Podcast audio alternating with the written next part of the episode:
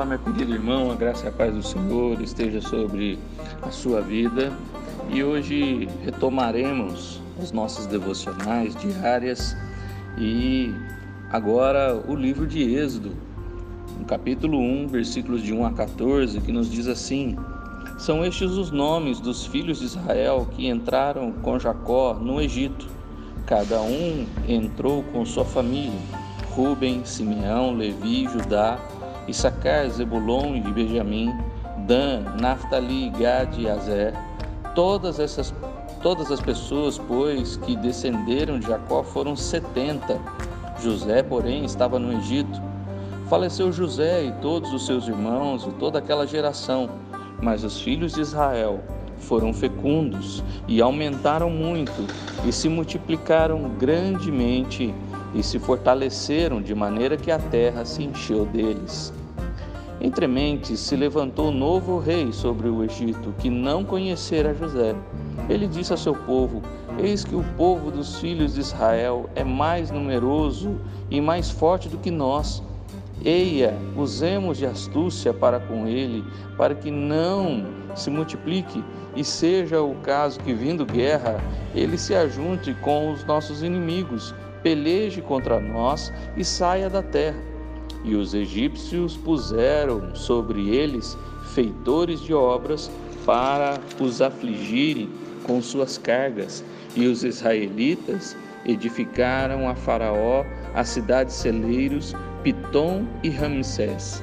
Mas quanto mais os afligiam, tanto mais se multiplicavam e tanto mais se espalhavam, de maneira que se inquietavam por causa dos filhos de Israel.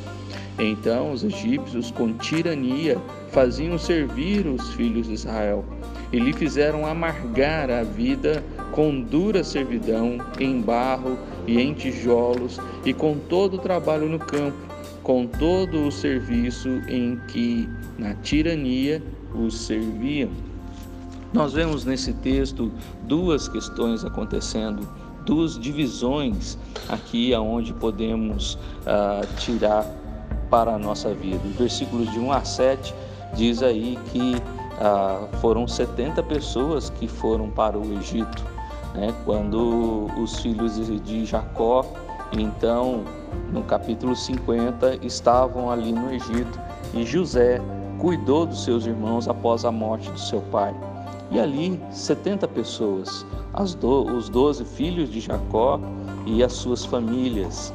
E este número se for, eh, e este número aumentou grandemente, o versículo 7 diz. Ou seja, ali no Egito, aquelas 70 pessoas ah, foram abençoadas por Deus. Quando o versículo 7 diz que aumentaram muito e se multiplicaram e grandemente se fortaleceram, isso aqui é a graça de Deus manifestando de forma que as mulheres tinham muitos filhos e ali então este povo aumentou grandemente. Em outra parte do livro de Êxodo vai nos dizer que ali naquele momento houveram 600 mil, 600 mil homens, sem contar mulheres e crianças. E a estimativa era de 2 milhões de pessoas. Imagina um povo tão grande assim de 70 pessoas, de repente ter 2 milhões, é graça de Deus que estava se manifestando na vida do povo de Israel. Dos versículos de 8 a 14, porém, nós vemos que Faraó ficou apreensivo e o povo do Egito ficou com medo do povo de Israel. E ali nós temos aqui dois, duas questões que precisamos é, tirar proveito para a nossa vida. Versículo 8 diz que se levantou novo rei sobre o Egito que não conhecera a José. Isso nos faz lembrar o quanto José fez para o Egito, o quanto José abençoou aquele lugar, tanto quanto foi ali em, em Gênesis 39, na casa de Potifar, dentro do, da prisão ali, ah, que o carcereiro deixou tudo nas mãos de José para cuidar dos presos e depois, sendo o segundo maior do Egito, José, por onde passava, abençoava e transformava aquele lugar em algo próspero. O próprio Faraó reconheceu isso e viu a bênção que era a vida de José. Porém, se levantou outro rei que não conheceu José. Isso significa, irmãos, que muitas vezes tudo aquilo que fazemos nem sempre vai ser reconhecido por outras pessoas que não nos conhecem. Elas, nós somos reconhecidos por quem não, por quem nos conhece. Mas quem não nos conhece não sabe as coisas boas e a vida que, que tivemos. E não pode, então, ser uma pessoa boa e recíproca na nossa vida, pois ela não sabe o que nós fizemos.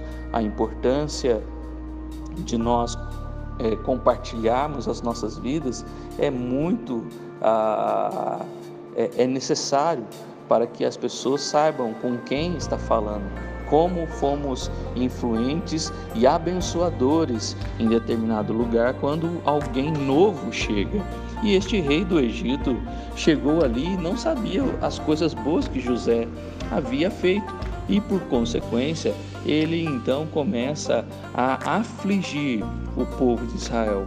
E o texto vai dizer aqui, dos versículos de 9 a 14, que eles, por causa do medo e por causa do aumento do povo de Israel, começou a afligir com astúcia e, e colocaram obras é, pesadas para o povo e, e o povo de Israel construiu duas cidades, Pitom e Ramsés.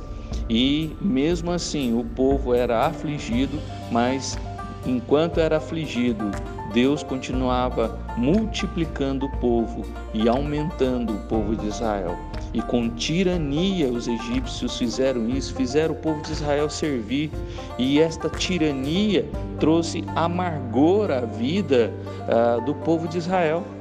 Isso significa, irmãos, que nem sempre as duras dificuldades da vida vêm de Deus e que pessoas más no mundo podem nos trazer é, aflições. E é assim que, que ah, muitas vezes as dificuldades e as perturbações na nossa vida acontecem por causa de pessoas más. Vários salmos falam de inimigos que oprimiam o povo de Israel. Então, quando alguma aflição estiver acontecendo na sua vida por causa de alguém, não fique pensando que é Deus ou que é o diabo, mas é a maldade do coração das pessoas que muitas vezes nos trazem também é, aflições, nos trazem amargar a vida, como o versículo 14 diz. E isso não significa que Deus não está vendo, pelo contrário, Deus, por ouvir o choro e a lamentação do seu povo, vai interferir na vida do seu povo, porque Ele está vendo tudo isso. Por isso, meu irmão, nessa primeira devocional, quero deixar isso aqui para você. Né? Se pessoas têm se levantado contra a sua vida, trazendo para você dificuldades, atrapalhando, chefes que muitas vezes perturbam ou até mesmo mandam você embora exatamente porque não conheceram as coisas boas que você chegou. Já aconteceu isso em muitas situações, aonde a troca de um supervisor, a troca de um chefe, a troca de um gerente mandou embora muita gente boa que fez coisas boas no seu trabalho. E isso porque não conheceram quem as coisas boas que você fez. Isso não significa que Deus não está vendo que Deus não está ajudando, pelo contrário, significa que muitas vezes pessoas más podem atrapalhar a nossa vida, mas isso não é empecilho para o nosso Deus. Ele pode vir ao nosso socorro e nos auxiliar. Que Deus te abençoe e que Ele continue fazendo você ah, sempre ah, perceber que Ele está presente em todas as circunstâncias. Deus está no Egito, Deus está conosco, Deus está em todo lugar e Ele está vendo tudo o que as pessoas estão fazendo. E isso não vai ficar impune para aqueles que fazem mal, mas para aqueles que são afligidos, Deus trará conforto e consolo e vai providenciar tudo o que o povo necessita. Confie no Senhor. Deus te abençoe e um bom dia na graça e na paz do Senhor.